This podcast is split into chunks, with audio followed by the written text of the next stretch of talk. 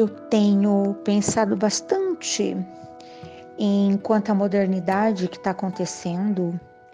Tem um amigo que sempre me fala sobre o que será o tempo daqui por diante. Ele é um numerólogo.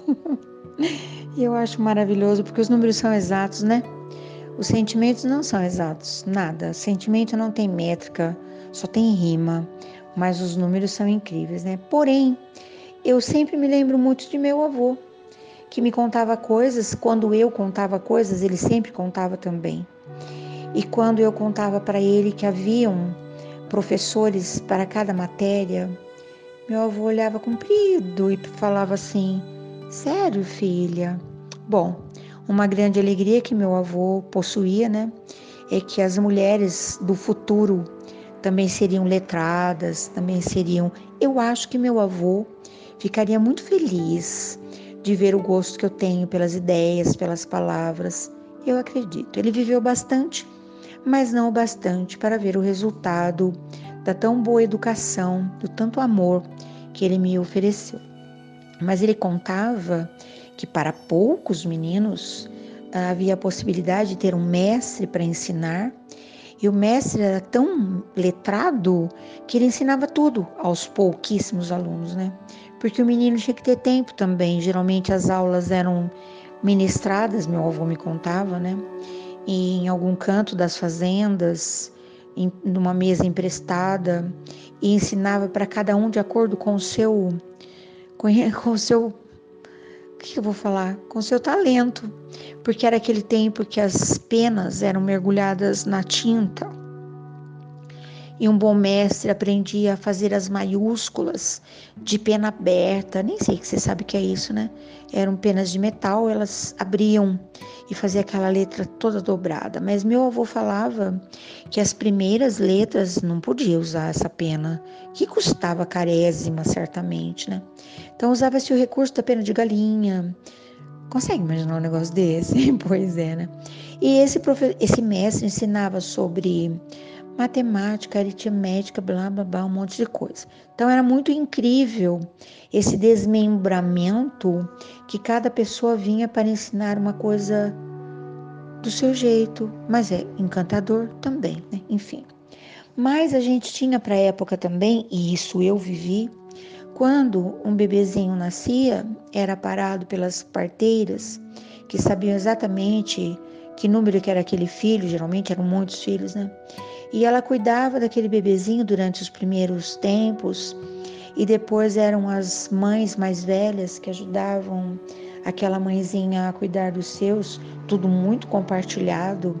E quando aquela criança adoecia, primeiro eram os banhos, os chás. Então, quando vinha um médico, era uma coisa tão maluca, porque ficava assim, tadinho do médico, né?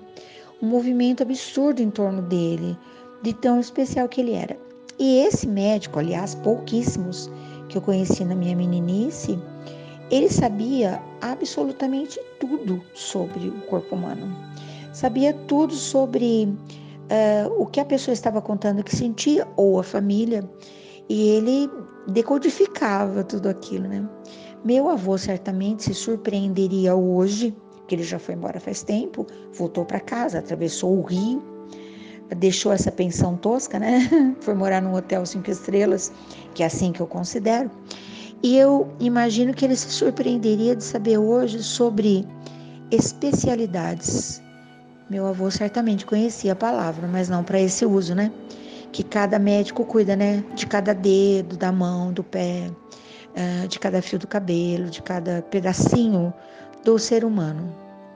E certamente o meu avô também se surpreenderia por demais se ele soubesse que hoje, aliás, coisa, se médico era uma raridade, dentista então, o que que eu vou falar? As crianças todas rasgavam as frutas e a cana no dente. Conheci muitos amigos que bem jovens já não tinham um dente na boca. E chegou um tempo, inclusive, que eu falo sempre sobre tudo isso, né? Que era muito honroso quando um chefe de família conseguia juntar um dinheiro para dar de presente para um filho, para a esposa ou para si próprio uma prótese, que nem chamava assim, eu nem vou falar o nome porque o nome é cruel. E a pessoa se sentia muito honrada com aquele sorriso postiço, né? E agora, para nossa surpresa, e meu avô certamente também se surpreenderia, né? Tem o dentista que cuida do dente da frente, o dentista que cuida do dente do fundo, o dentista que cuida da gengiva, o dentista que cuida da língua, o dentista que cuida.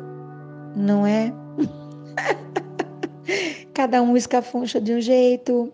E, para nossa surpresa, moram dentro da nossa boca dores inimagináveis. E as dores inimagináveis nos levam para planetas inimagináveis. Então é uma coisa assim, muito, eu tenho pensado muito nisso. Porém, uma coisa que eu assisti, claro, preciso contar uma história feliz. É uma cena que eu assisti por esses dias, tá? Porque ela vai ser, ela é passageira. É, na minha meninice, eu digo sempre isso, sempre que posso. A maioria das pessoas tinha em casa um pé de cada fruta. Se não cabia naquele quintal, o vizinho tinha a laranjeira, a jabuticabeira, o pé de mamão, mesmo porque quando você, se você plantar na sua, no seu quintal, no seu apartamento, um pé de manga, uma mangueira, uma jaqueira, você não vai dar conta. É muita fruta. Então, o ideal era cada um plantava um pouco e havia aquela. Ai, que delícia! O compartilhar. Não tinha essa palavra, tá? Mas era o real compartilhar não tinha perigo de daquele pé de manga não ser invadido pela molecada inteira do bairro, porque não tinha tinha uma cerquinha que não valia de nada. E as pessoas todas reagiam, porque era muita manga, era muita jaca, era muito tudo. Porém, jabuticaba, na minha meninice, era alegria e rara, né? De quando as, aquelas bolotinhas todas luzidias estavam prontas para degustação na molecada, a única recomendação do dono do pé de jabuticaba é: tenha cuidado. Os pequenos aproveitavam porque a criança estava, os maiores estavam escalando a jabuticabeira e caiu um monte de jabuticaba porque o conselho não era ouvido, etc e tal, né? E era tipo uma semana, não sei se dura mais que isso. Então isso que eu vou contar certamente é uma semana. Numa das, numa, em algumas esquinas promissoras aqui da minha cidade, eu deparei-me com uh, uma carriola de jabuticaba. Gente, eu só não tirei foto porque eu não levo meu celular para lugar nenhum, mas merecia uma foto. Agora, até que nem foi tanta surpresa, né? Porque se a pessoa não tem um pé de jabuticaba, alguém tem uma jabuticaba para poder vender, claro, tem até uma cidade aqui próxima que tem o festival da jabuticaba, tudo de jabuticaba. São zilhões de pessoas que vão para lá nesses dias agora para poder degustar. Dizem, nunca foi, que a pessoa não precisa nem pagar se ela comer ali. Agora, se ela quiser levar para casa, tenha paciência também, né? E esse vendedor, porque eu parei, claro que parei. Como é que eu ia voltar para casa com essa, com essa lombriga pulando na minha barriga? Hum? E a minha surpresa, uma carriola repleta, porque era um, era bem cedinho, acho que eu fui a primeira que me aproximei. O vendedor com uma balança digital. a plaquinha da chave Pix e a maquininha do cartão. Eu acho que meu avô ia ficar muito surpreso. A única coisa que não me foi novidade, nenhuma, nenhuma, nenhuma, que as minhas papilas gustativas reconheceram de pronto, foi o sabor. O barulho característico quando ela estoura na boca, poft! E aquele sabor que reverbera pela boca, se você não provou, você prove, é o mesmo de quando eu era menina. A minha saudade ficou totalmente feliz porque não tive nenhuma surpresa que me preocupasse. Foi fantástico, maravilhoso. Eu precisava contar isso para você. Então, o que, que eu tô te falando agora? Nesse momento tão precioso, é que muita coisa mudou mesmo. E certamente meu avô ficaria muito surpreso. Eu estou surpresa. Porém, algumas coisas eu acredito que não vão mudar. Da alegria de degustar algumas coisas com tempo marcado, sabe assim? Não é coisa. Eu sei que no futuro vai ser diferente, eu sei, mas algumas coisas é naquele tempo, tá? Feito o caqui, que é uma fruta que eu amo, a jabuticaba, que talvez até demore um bocadinho mais, mas tudo isso tem tempo de validade. Sabe o que eu vou te falar?